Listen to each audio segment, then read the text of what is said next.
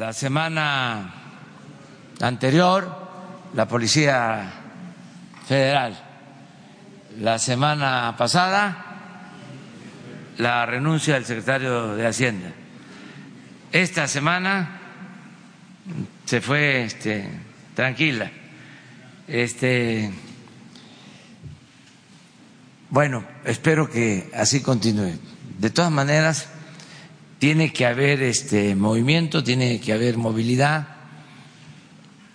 Si es muy plano todo, eh, da flojera. Se requiere que haya movilidad. Esto es también signo de que se están llevando a cabo cambios.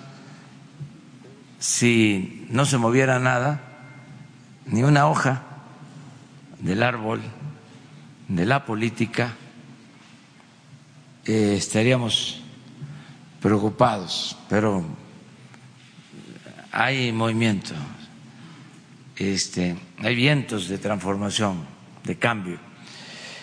Vamos a dedicar eh, esta primera parte a preguntas y respuestas, si les parece, porque tengo yo que recibir a una comisión de legisladores de Estados Unidos y tengo que viajar a San Luis Potosí a la gira de el fin de semana. Si les parece, empezamos eh, con esta ronda y eh, luego le vamos a pedir a San Juana, eh, directora de Notimex, que converse con ustedes, que haya un intercambio de puntos de vista, que les eh, exponga qué está haciendo Notimex, eh, que la acompañe Jesús para que eh, también se pueda informar sobre lo que se está haciendo de integrar todo el sistema de comunicación del gobierno, del Estado mexicano, cómo va avanzando este propósito de integrar Notimex con estaciones de radio, canales de televisión que pertenecen al sector público para eh, agruparlos y poder garantizar el derecho a la información. Ese es un buen tema y este sería atender lo de Notimex y eh, ver cómo vamos en este programa, cómo se va avanzando.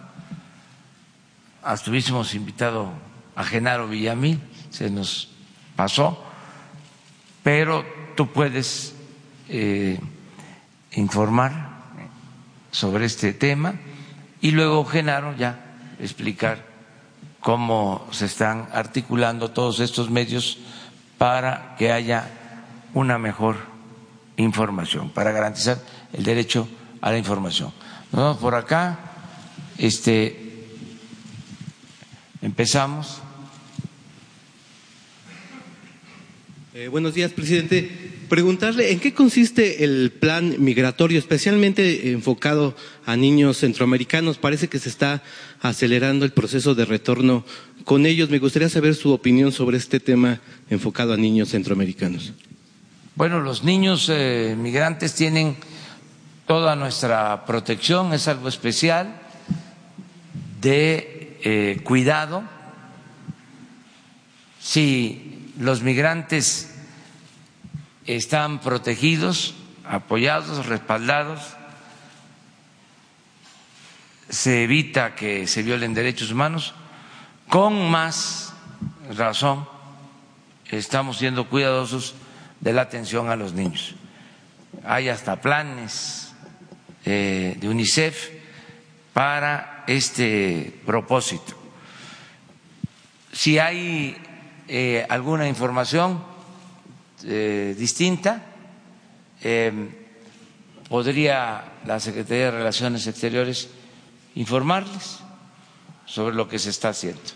La semana pasada también usted habló en su gira eh, por hospitales que hacían falta médicos. Le quería preguntar si ya hay algún acuerdo con los rectores de este país para incrementar la matrícula de eh, alumnos en todas las áreas, pero especialmente eh, con, el área médica. Gracias. Uno de los trabajos que se está haciendo para mejorar los sistemas de salud es precisamente eh, un inventario, un censo sobre los médicos generales, especialistas que existen en el país, los médicos que tenemos en México y dónde están laborando. Desde luego, en el sistema de salud pública hay deficiencias.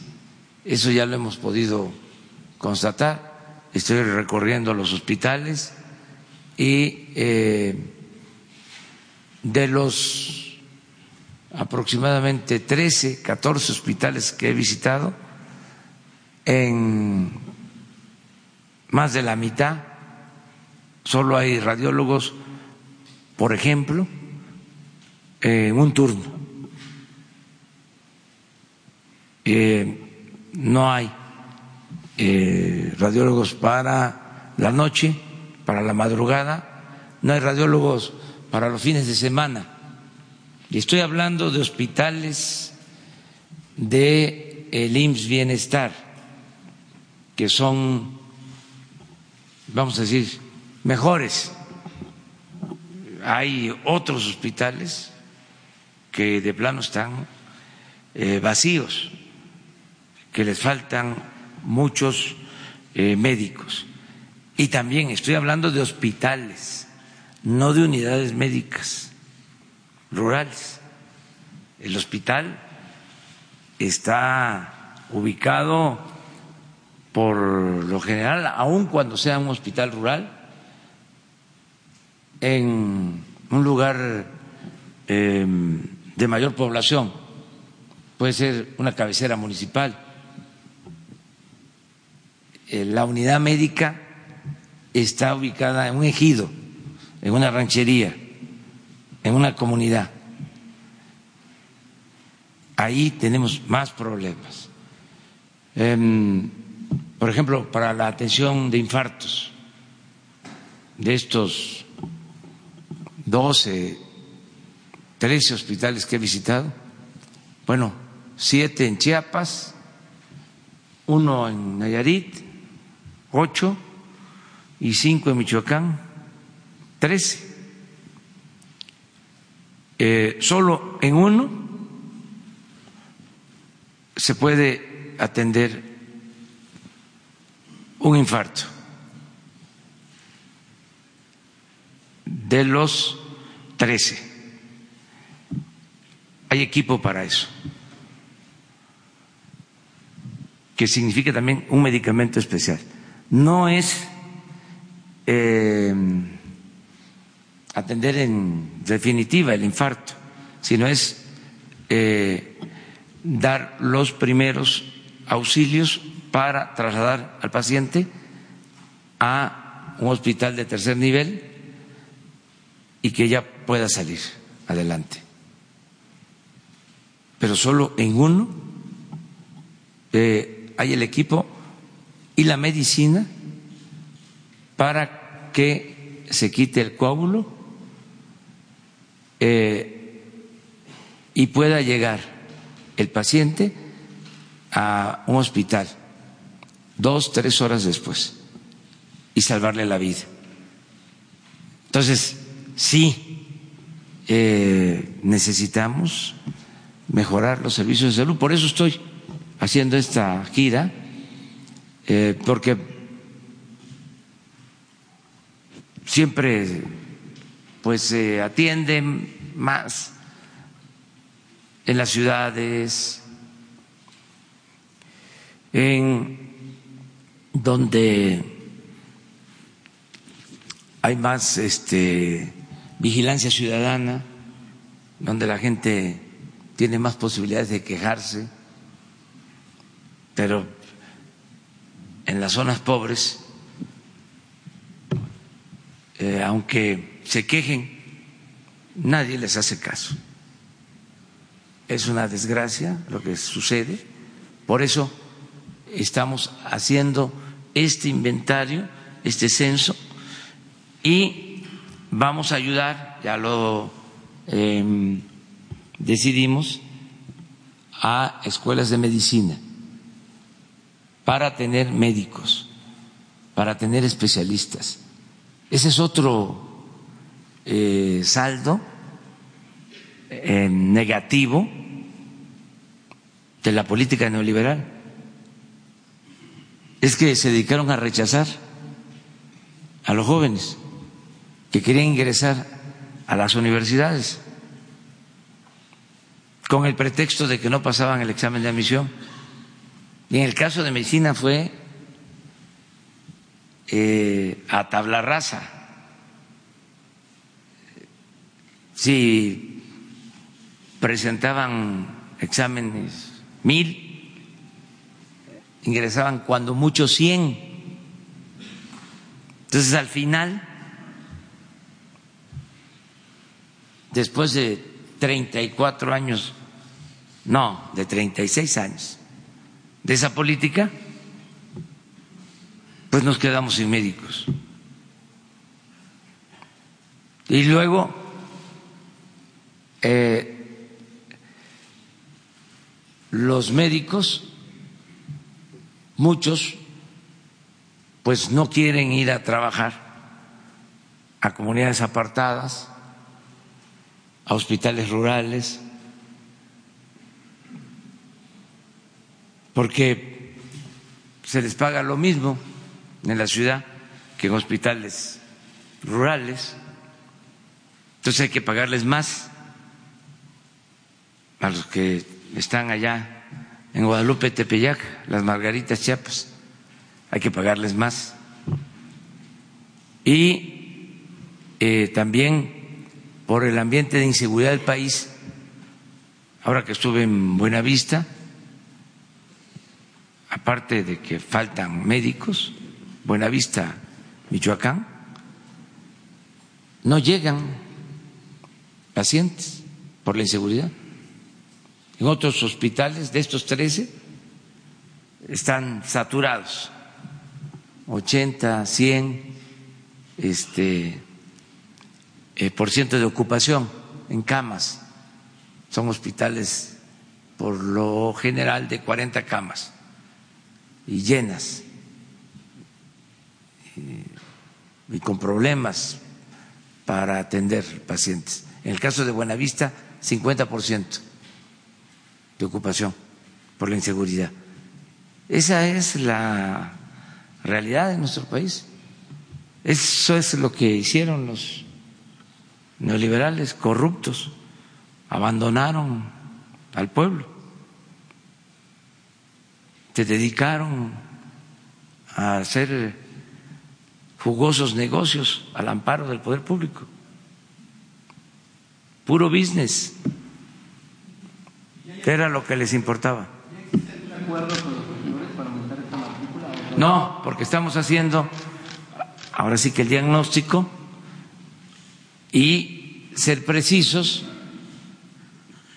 no es, a ver, te toca más eh, presupuesto. Es, a ver, este es un presupuesto, este es un programa especial con este propósito. Si tienes 100 estudiantes de medicina, queremos que tengas 200 o 300. Porque además no es darle ingreso y esto, escúchenlo bien, conservadores, escúchenlo bien, no es darle ingreso a quienes reprueban, porque lo que decían es que cómo iban a ingresar con pase automático los que no tenían eh, buenas calificaciones. Bueno, el rechazo que se hizo no fue por no pasar el examen, la mayoría pasaba el examen, era porque si aplicaban una prueba, un cuestionario de 120 preguntas, como no había espacio, decidían eso si no había influyentismo. En las escuelas donde no había influyentismo, por falta de presupuesto, por falta de espacios, decían, de 120 vamos a admitir a los que contesten bien 117 preguntas de 120. Al que contesta bien o contestaba bien 116, 115, ya no entraba. Entonces, no es que no pasaba el examen, es que no había espacios ni presupuesto, porque el propósito era alentar la educación privada, que estudiara el que tuviera para pagar colegiatura. Al final creció la matrícula de escuelas privadas en un porcentaje mayor que la matrícula de escuelas públicas, pero también llegó un momento en que se estancó la matrícula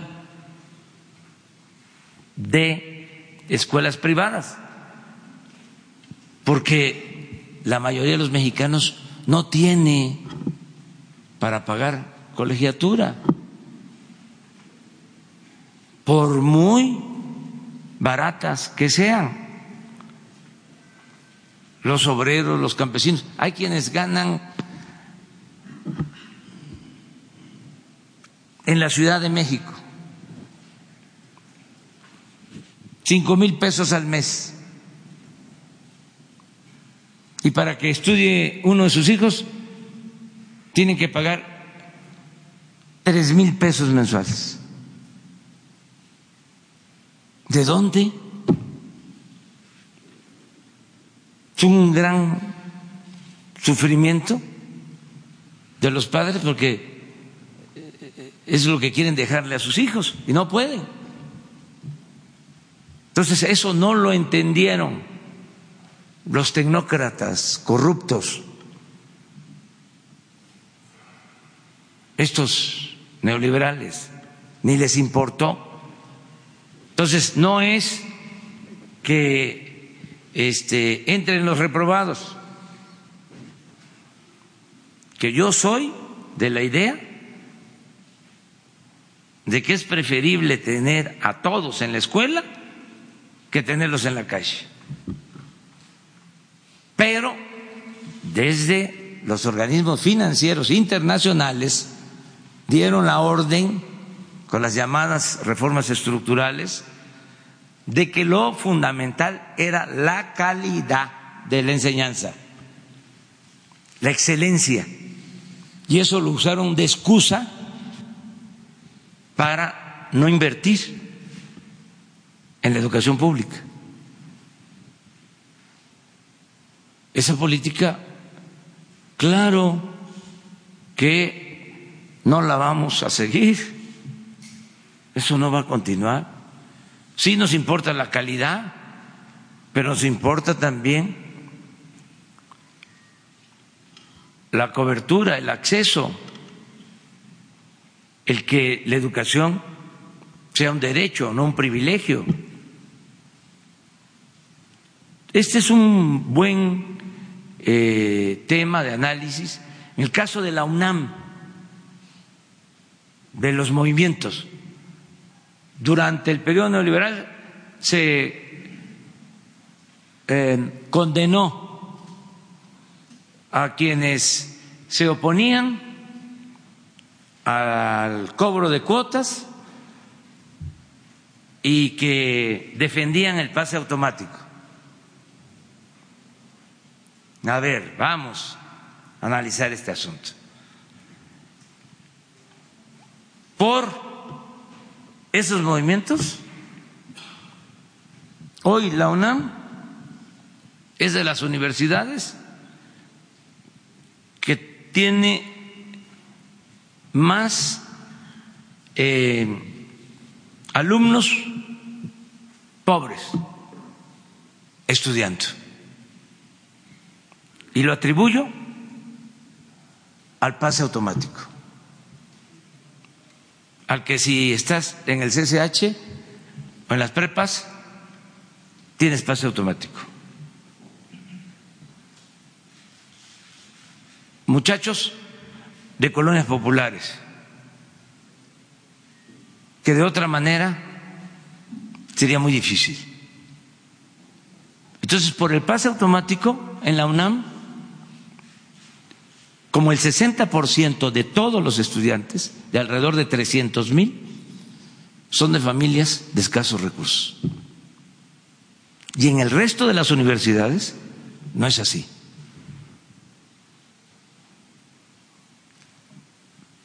Pero voy también a destacar algo. La UNAM es de las mejores universidades del mundo.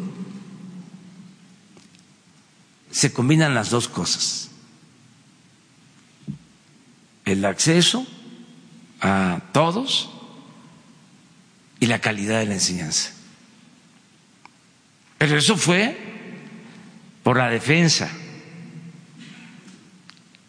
que se hizo, costó y todo un desprestigio del conservadurismo hacia la UNAM, bueno, al grado de que por eso el gobierno se llenó, eso fue también por otros motivos, de eh, profesionales de otras escuelas. porque todo, hubo toda una embestida en contra de la educación pública. Pero ya, cambio. Eh, sonó la campana este, y ya no es lo mismo.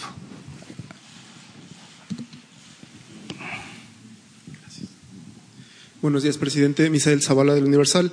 Hoy eh, en la portada del Universal traemos ya la investigación que se ha hecho por parte de la Fiscalía General y la orden de aprehensión ya contra Emilio Lozoya por parte de la, de la misma Fiscalía, eh, donde acusan al, ex, al exdirector de Pemex eh, de ser el autor material ya de los sobornos eh, de Odebrecht. el mismo exdirector de Odebrecht señaló a Lozoya como el enlace de la empresa brasileña con empresarios mexicanos para hacer ya los negocios. ¿Qué información tiene acerca de, este, de esta orden de aprehensión? y si su gobierno ordenará una investigación interna en Pemex ya con esta información eh, que, se, que, acaba de salir para eh, dar con otros responsables de, este caso. Bueno, nosotros estamos eh, participando y ayudando a la Fiscalía. Todo lo que nos solicita se le entrega, la información. Esa es la eh, instrucción que tienen los servidores públicos. Manera especial, el consejero jurídico y el encargado de el manejo en Hacienda de todo lo relacionado con el movimiento de dinero, inteligencia financiera. Y estamos ayudando. Este hay que releer lo que dije cuando tomé posición.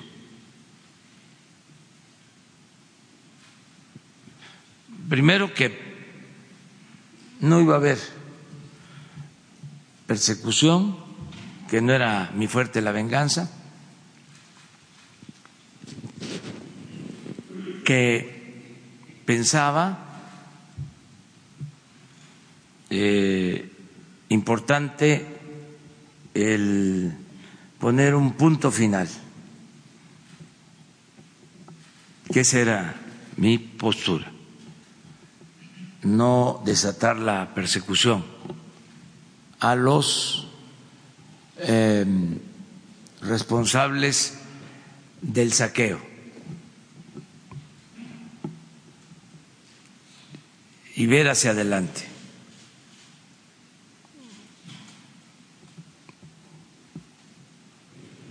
porque tendríamos que ir a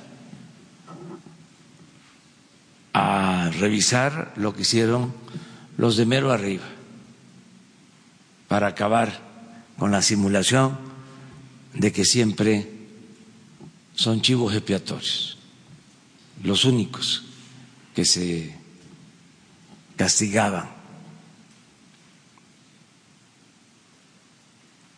Y yo expresé que lo mejor era la condena al régimen neoliberal, que es sinónimo de saqueo, de robo, y que no íbamos nosotros como ejecutivo a este, promover denuncias.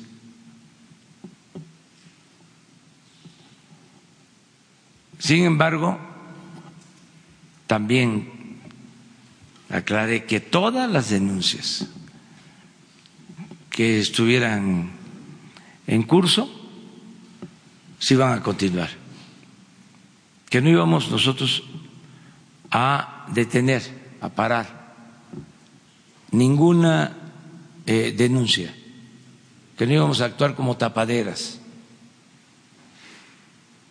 Además, algo muy importante, que si había punto final, era para los que habían participado en las pasadas administraciones, no para nosotros, para los que estábamos llegando a ocupar los cargos. En el caso de nosotros, ninguna contemplación.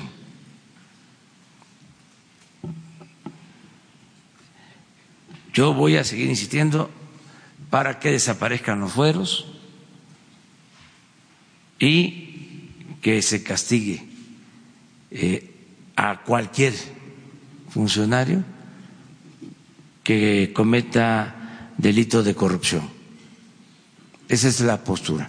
En el caso de eh, Lozoya, eh, era una investigación que venía este, de tiempo atrás, como el caso también de el abogado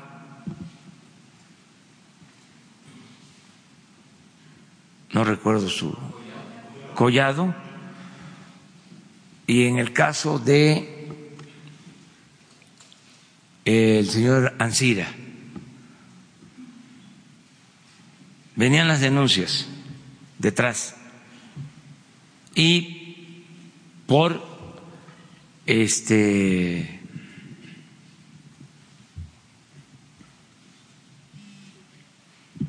trabas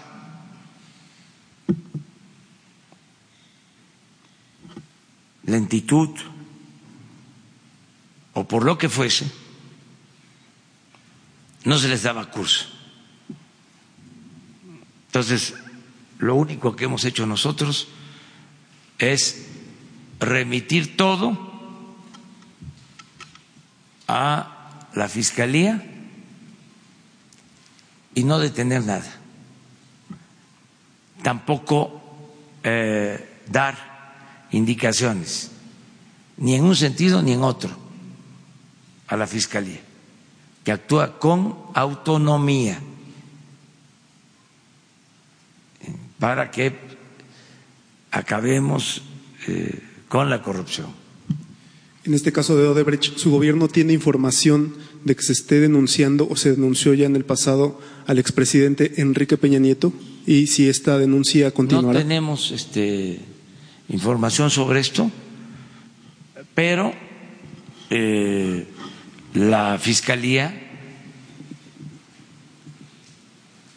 va seguramente a recoger los testimonios de los involucrados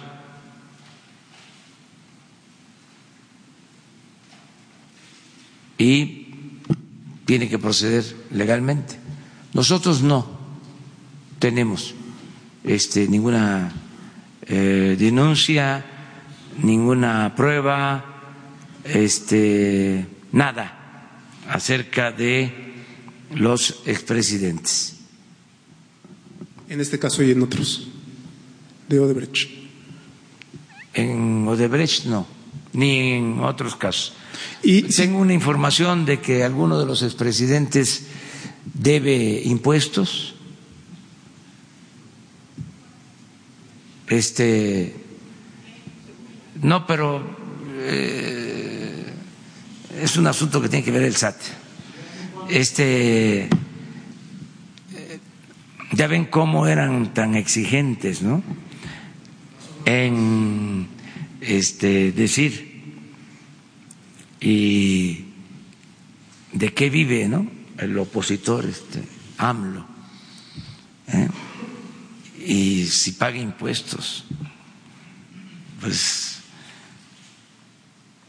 estado al corriente siempre manifestando eh, mis impuestos que por cierto este no es poco el descuento, sobre todo en lo que tiene que ver con los libros, que era de mis principales ingresos durante mucho tiempo. Entonces, ahora el SAT está este, evitando que haya evasión fiscal. Una de las eh, vertientes de la corrupción en México tenía que ver mucho con la condonación de los impuestos.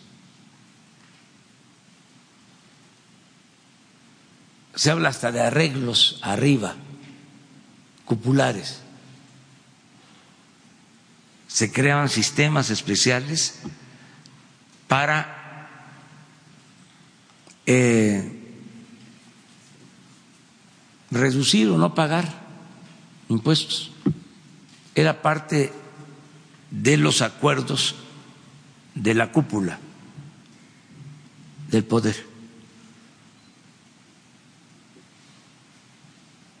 Eso ya no aplica, pero eh, por lo que me preguntas, no tenemos nada de información. Y finalmente, si su gobierno está en comunicación con otros países para conocer el paradero de Emilio Lozoya. Eso lo tiene este, a su cargo la Fiscalía. Es su trabajo de ellos. Eh, pero también nosotros no encubrimos, no protegemos a nadie.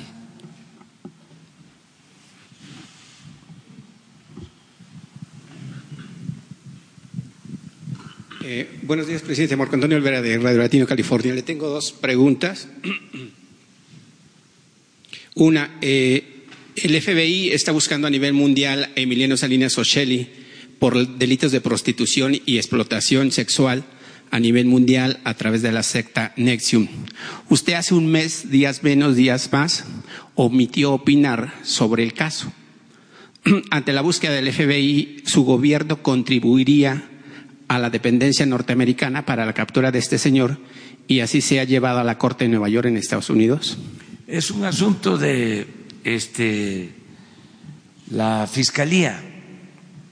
No quiero evadir la responsabilidad. Es que ya la fiscalía es autónoma y estos asuntos eh, le corresponden políticamente. Yo eh, sostengo que no debemos de meter a la familia, aunque tengamos eh, diferencias, en este caso con el expresidente Carlos Salinas. Yo lo considero como un mal gobernante,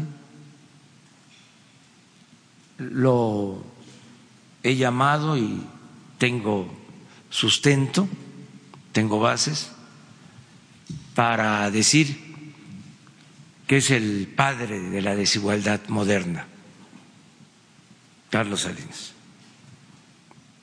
por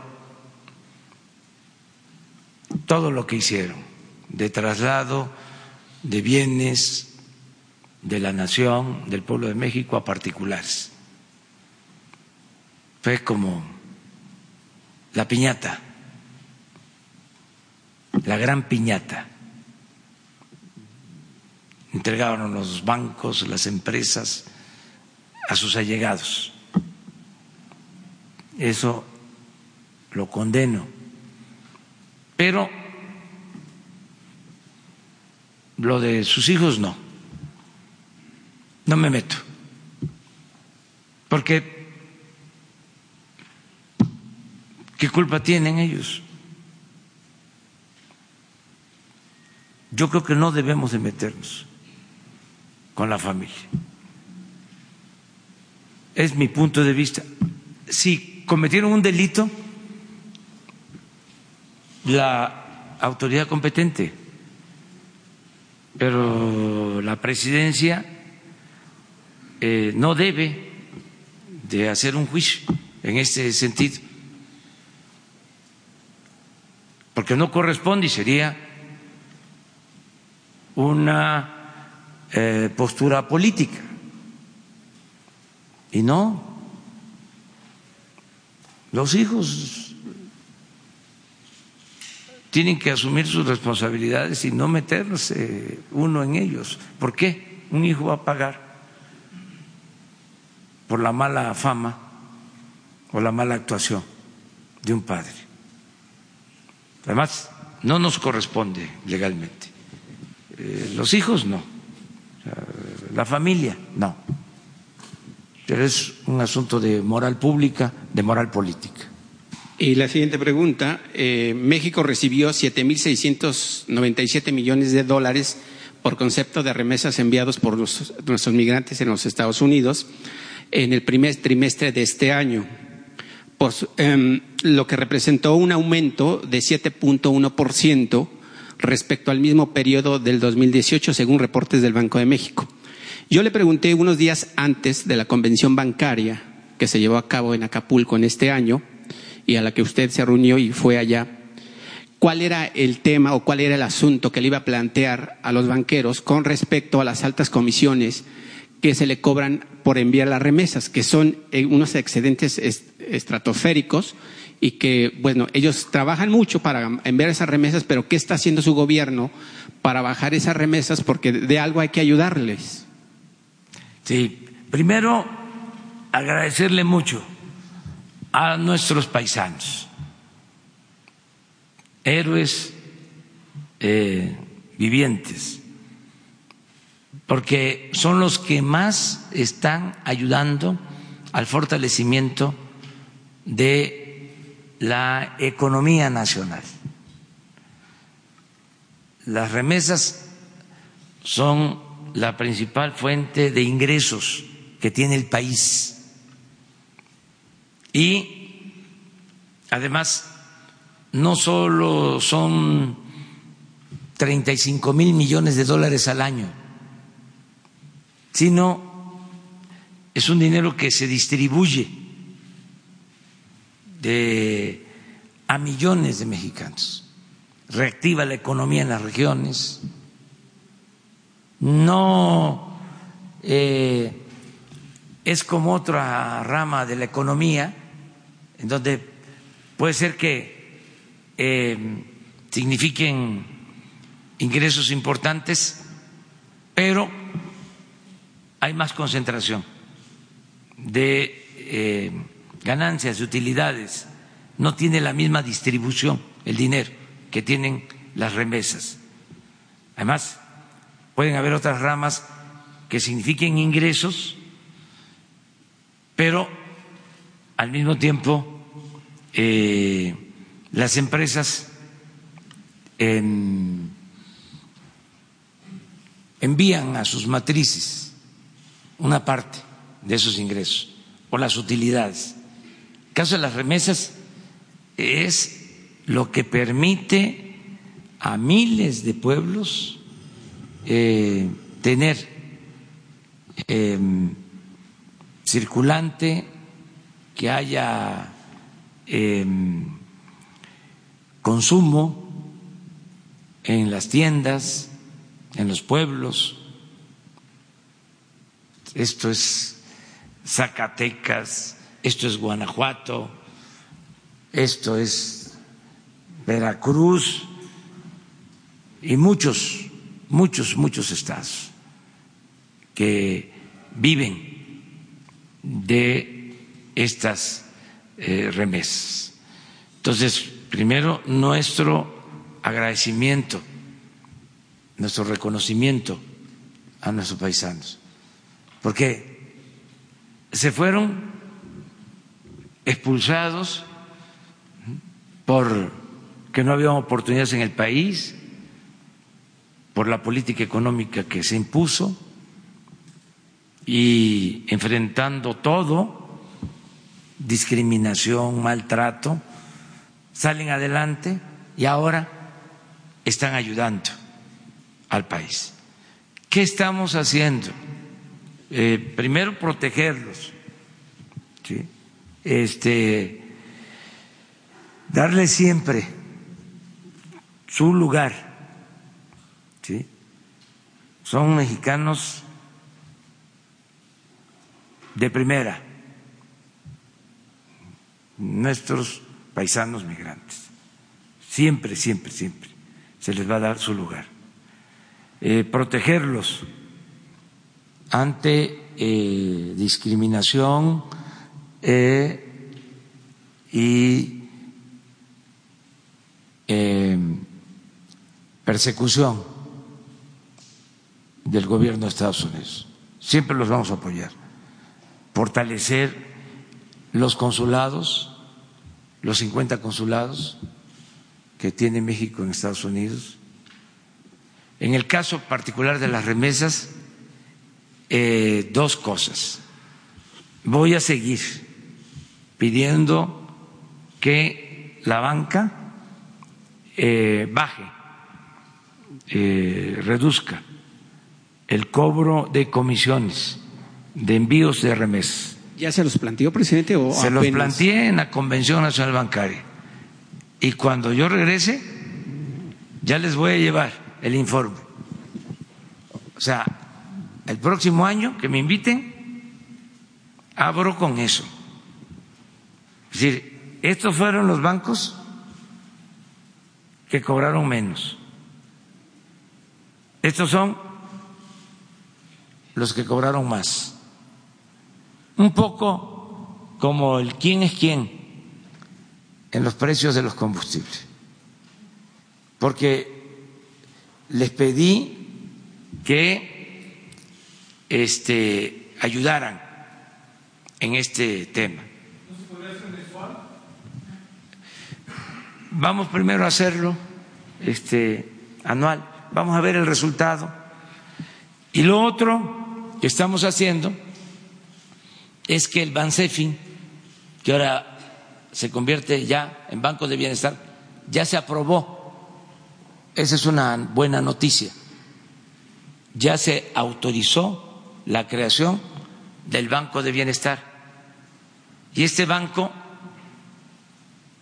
va a tener sucursales en los pueblos más apartados. Eh, también quiero decirles que ya se creó la empresa pública para comunicar al país con Internet. Esa es otra información que les doy. Es una empresa de telecomunicaciones e Internet para todos. Hoy les damos el nombre. Eh, es una filial de la Comisión Federal de Electricidad. ¿Por qué eh, se ubicó esta empresa en la Comisión Federal de Electricidad? Porque se va a utilizar toda la infraestructura de la Comisión Federal de Electricidad, todas las líneas. Se cuentan con líneas y con fibra óptica para comunicar por Internet el país. Entonces, ya se aprobó por el Consejo de Administración de la Comisión Federal de Electricidad. Y ya se está haciendo la solicitud para contar con la concesión y poder dar el servicio sin fines de lucro a todos los que viven en las comunidades más apartadas del país. Entonces, con este sistema se va eh, a tener eh, un, un mecanismo de comunicación que se va a utilizar también para el Banco de Bienestar. Se va a poner una sucursal en cada uno de los centros integradores de servicios. Yo les explicaba de que hay cerca de 300 mil localidades en el país, una gran dispersión. Entonces lo que estamos haciendo es ordenando y definiendo centros integradores de servicios cercanos a localidades pequeñas. Se eh, selecciona el pueblo más grande, el que tiene mejor ubicación para dar servicio a comunidades muy pequeñas. Entonces, son centros integradores de servicio. Calculamos más de diez mil centros. En estos diez mil centros eh, va a llegar el Internet ahí, de acuerdo a los primeros estudios, eh, llega el Internet por las líneas de la Comisión Federal de Electricidad y ahí va a haber una antena para sí, comunicar eh, un área, un radio que eh, llegue al resto de las comunidades. Eso por lo que tiene que ver con la comunicación. Y lo mismo el Banco del Bienestar. En estos sitios va a tener eh, sucursales o van a haber sucursales de este banco. En esos pueblos eh, llegan remesas. Eh, entonces, cuando se tenga establecido este sistema, ahí va a haber competencia para que bajen las comisiones por las remesas. Ese es el planteamiento en lo general. Tiene también, quedan bancos públicos, es Banjército y Bansefi. Eso es lo único que dejaron. Y Bansefi se convierte en Banco de Bienestar. Buenos días, eh, señor presidente. Demian Duarte, de eh, Pasión por los Negocios, eh, Política y Rock and Roll Radio, Proyecto Puente de Sonora. presidente, usted sabe, porque ha estado permanentemente en nuestro estado, que Sonora, pues la minería es el principal sector de nuestra economía, representa el 25% más o menos del valor de lo que tiene nuestro estado como Producto Interno. Sin embargo, hemos tenido pues ya una serie de capítulos, episodios, muy en particular con una empresa que usted conoce muy bien, que se llama Grupo México, eh, eh, ayer usted se refirió al derrame eh, de los tres mil litros de, ácido sulfúrico en las aguas del Mar de Cortés, un asunto que la Semarnat dice que por lo menos de primera instancia no parece tener profundidad en términos del daño ambiental. Sin embargo, la misma Semarnat documenta por lo menos 22 incidentes este, relacionados precisamente con el manejo de estos materiales peligrosos que maneja el sector minero, en particular de esta empresa.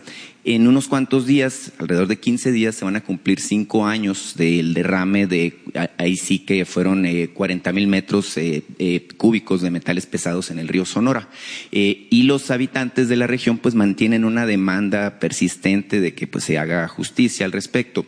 En alguna ocasión vine y le pregunté yo por el fideicomiso eh, del río Sonora de dos mil millones de pesos que se integró y donde, bueno, eh, hubo un compromiso de parte de usted de hacer una auditoría eh, y, presentar los resultados. A la, fecha no se conoce. Hubo ayer y antier una serie de manifestaciones en Hermosillo en contra de Grupo México. Hay personas que están pidiendo que incluso se le revoque la concesión a la empresa, en particular de la mina Buenavista del Cobre de Cananea. incluso ayer algunos de los diputados por Sonora, diputados federales, eh, promovieron una iniciativa para eh, incluso eh, cambiar algo en la ley minera para que la revocación de las concesiones sea considerada cuando se cometen este tipo de fallas. Mi pregunta es, ¿cómo está viendo usted en particular toda esta situación relacionada con Grupo México? y si existe, válgame pues, el espacio para que en un momento dado haya una determinación para revocarle la concesión a la empresa. Sí, Esa sería mi, primera pregunta. Estamos este, eh, atendiendo este caso. Eh, Víctor Manuel Toledo tiene instrucciones de eh, presentar todo un informe. Ya nos dio a conocer algo inicial sobre accidentes, derrames, daños causados por esta empresa, no solo en México, sino también en otros países. Tenemos que eh, tener todos los elementos, escuchar a la empresa, em, dialogar y antes de tomar una medida drástica, eh, buscar un acuerdo, porque tenemos que cuidar las fuentes de trabajo. Eh, es un equilibrio que tenemos que procurar entre eh, lo económico y la conservación del medio ambiente. Si eh, el daño eh, es mayor, si no hay posibilidades de corregir los daños causados a la naturaleza, al medio ambiente, entonces sí no hay eh, economía que valga. Lo más importante es la naturaleza, es cuidar el medio ambiente, pero eh, procurar que podamos tener desarrollo eh, sin violar eh, normas de medio ambiente, lo que se llama desarrollo sustentable. O sea, entonces lo estamos viendo de esa manera, eh, con mucho profesionalismo. Yo les decía la vez pasada que no hay eh, privilegios para nadie. Lo más importante es el ser humano. Nada que dañe la salud, nada que atente contra la vida nada que signifique eh, afectar la dignidad de las personas eh, va a estar eh, por encima este, de estos bienes, de estos preceptos que tenemos que cuidar. Nada, nada, nada, nada. No hay ningún poder político por encima de la justicia en el país. Ya no son los grupos de intereses creados los que deciden. Se está dando una separación clara entre poder económico y poder político. El gobierno representa a todo el pueblo de México y su misión principal es procurar la felicidad del pueblo. Esto significa el bienestar del pueblo. Ayer hablaba yo de que no es crecer por crecer. No vamos a crecer a costa de destruir el territorio. ¿Qué les vamos a dejar a las nuevas generaciones? Entonces, este es eh, crecer sin afectar el medio ambiente y eh, protegiendo la salud del pueblo.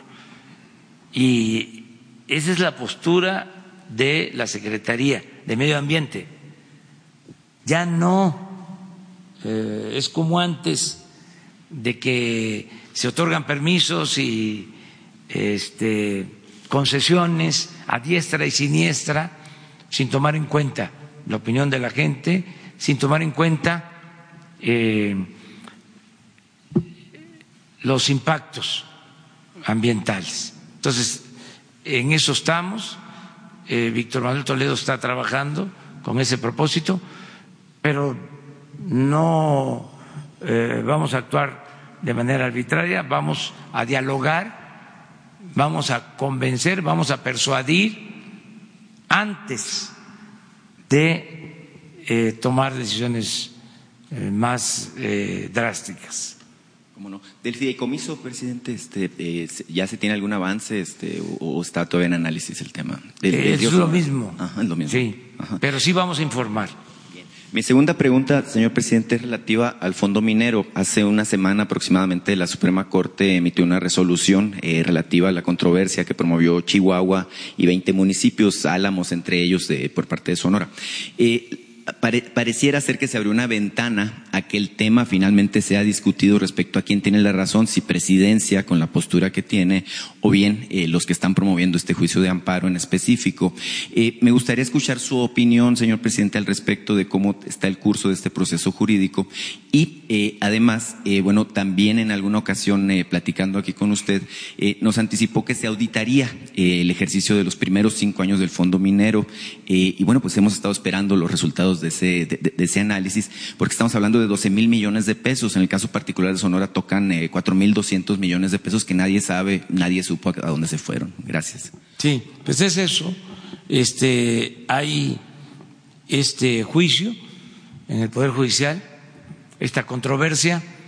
Tengo entendido que se atrajo y que va a resolver la Suprema Corte sobre este asunto. Eh, nosotros queremos que estos recursos lleguen de manera directa a los pobladores de las zonas mineras. No queremos que pasen por los gobiernos estatales y municipales, porque en algunos casos no se ha hecho buen manejo de estos fondos, al grado que la gente que vive en las zonas mineras ni siquiera sabe que existe este fondo. Esto me consta. He estado en pueblos mineros, les he preguntado y no hay ni siquiera información sobre el uso que le han dado a los recursos. Eh, por eso lo que queremos es que estos fondos eh, vayan de manera directa a la gente. Este, como se están entregando todos los beneficios, que no pasen por el gobierno. Es que lo que pasa por el gobierno, ahora menos, pero antes eran como este gobiernos mágicos, todo lo desaparecían. Este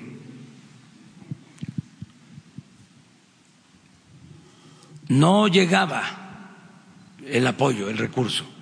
Entonces está esa controversia, vamos a esperar lo que resulte.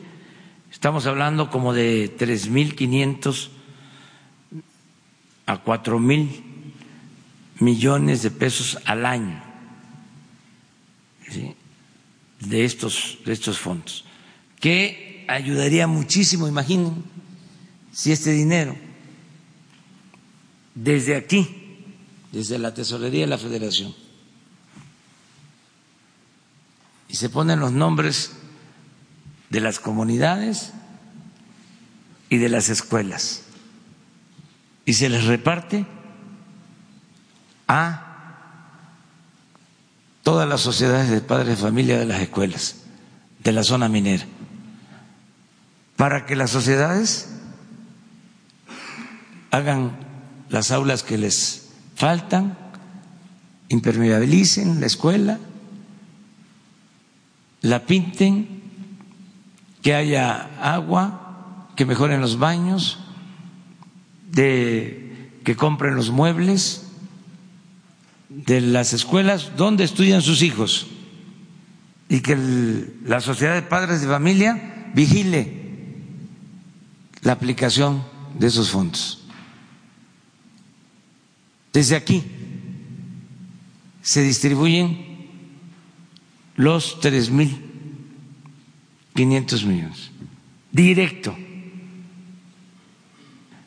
Esto es una garantía de que les llegó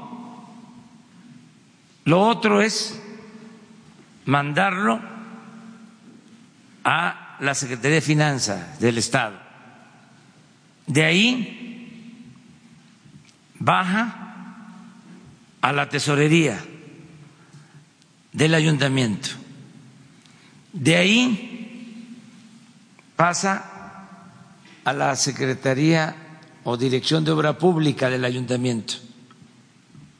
De ahí se hace un contrato para hacer una obra en la comunidad.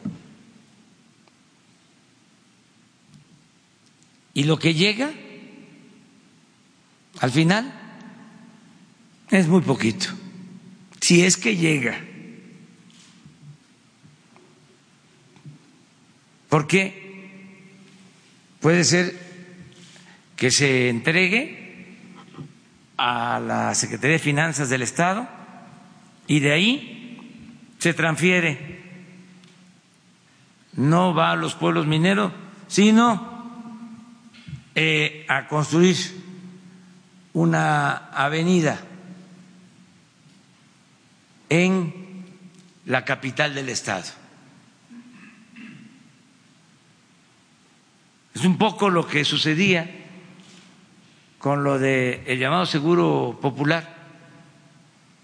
Se enviaba el dinero para la compra de los medicamentos y se usaba en otras cosas. Y no había medicina en los centros de salud. Ese es el tema, en todo, y por eso la controversia. Entonces, que el Poder Judicial resuelva. Nosotros sostenemos que legalmente este, nos asiste la razón. Dos más. Y se van a llevar a cabo las auditorías. Se están llevando a cabo. Y otra compañera, y terminamos. Ya nos quedamos para el lunes. Gracias, señor presidente. Sandra Aguilera, de Grupo Larsa Comunicaciones. Con relación a los migrantes en el estado de Baja California, nos informó el secretario de Gobierno, Francisco Rueda, que no han tenido ningún contacto con el comisionado del Gobierno federal. En este sentido, hemos tratado de hacer contacto en varias ocasiones con Horacio Duarte a través de la directora de Comunicación Social, Cristina Juárez, para tener una respuesta de la ausencia y hemos sido ignorados por ella. Quisiéramos saber cuándo se presentará el comisionado en Tijuana y Mexicali y se pueden asignar personas de comunicación social que den respuesta a la sociedad. Hoy, este, en comunicación con Horacio. Muchas ¿sí? gracias. Este, para que platique con ustedes. Muchas gracias. ¿sí? Por favor, una compañera más, allá.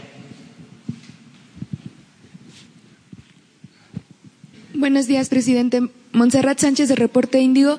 Ya venció el plazo para designar al fiscal de Derechos Humanos en la Fiscalía General de la República, pero la Fiscalía no hizo pública la terna y hay familiares de desaparecidos que están exigiendo que se les, no solo se les tome en cuenta, sino también conocer el perfil. No sé si usted está enterado de esto y si nos pueda dar su opinión sobre.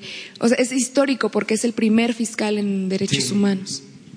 Sí, este, yo creo que va a quedar resuelto eh, a más tardar la semana próxima. Ayer venció el plazo y, y no sé si vayan a hacer una reunión con los familiares, porque este, este fiscal no solo va a atender el tema de desaparecidos, de trata, de feminicidios. Esto lo está este, em, atendiendo eh, Alejandro Encinas. Hoy mismo voy a pedirle que este, les informe sobre este tema. A él le tenemos encargado este asunto porque él es el que está viendo todo lo relacionado con eh, los derechos humanos. Aunque eh, pienso que es una eh, designación de la Fiscalía.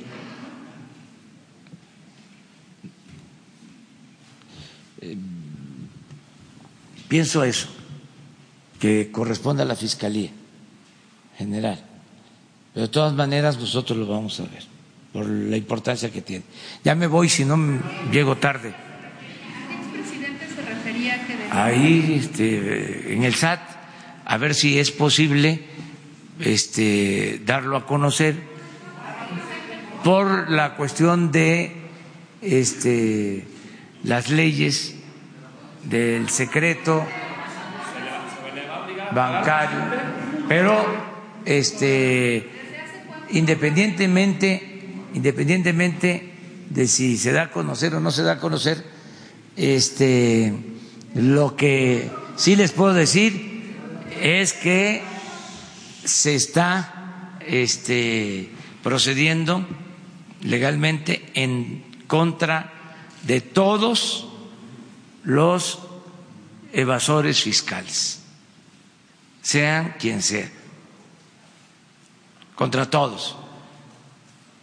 Eh, ya no vale este, la palanca, la recomendación, el influyentismo, las agarraderas. Ahora es el que todos nos portemos bien y todos a cumplir la ley. Estado de Derecho, auténtico Estado de Derecho, no Estado de chueco. Ya se terminan los privilegios, no hay privilegios para nadie, ya no hay influyentes que eh, tienen privilegios mientras la mayoría de los mexicanos este, son maltratados. Eso ya se terminó. Nosotros queremos eh, que haya igualdad, que no haya eh, estos tratos diferenciados. No somos mexicanos de primera, de segunda, de tercera. Todos tenemos los mismos derechos. Muchas gracias.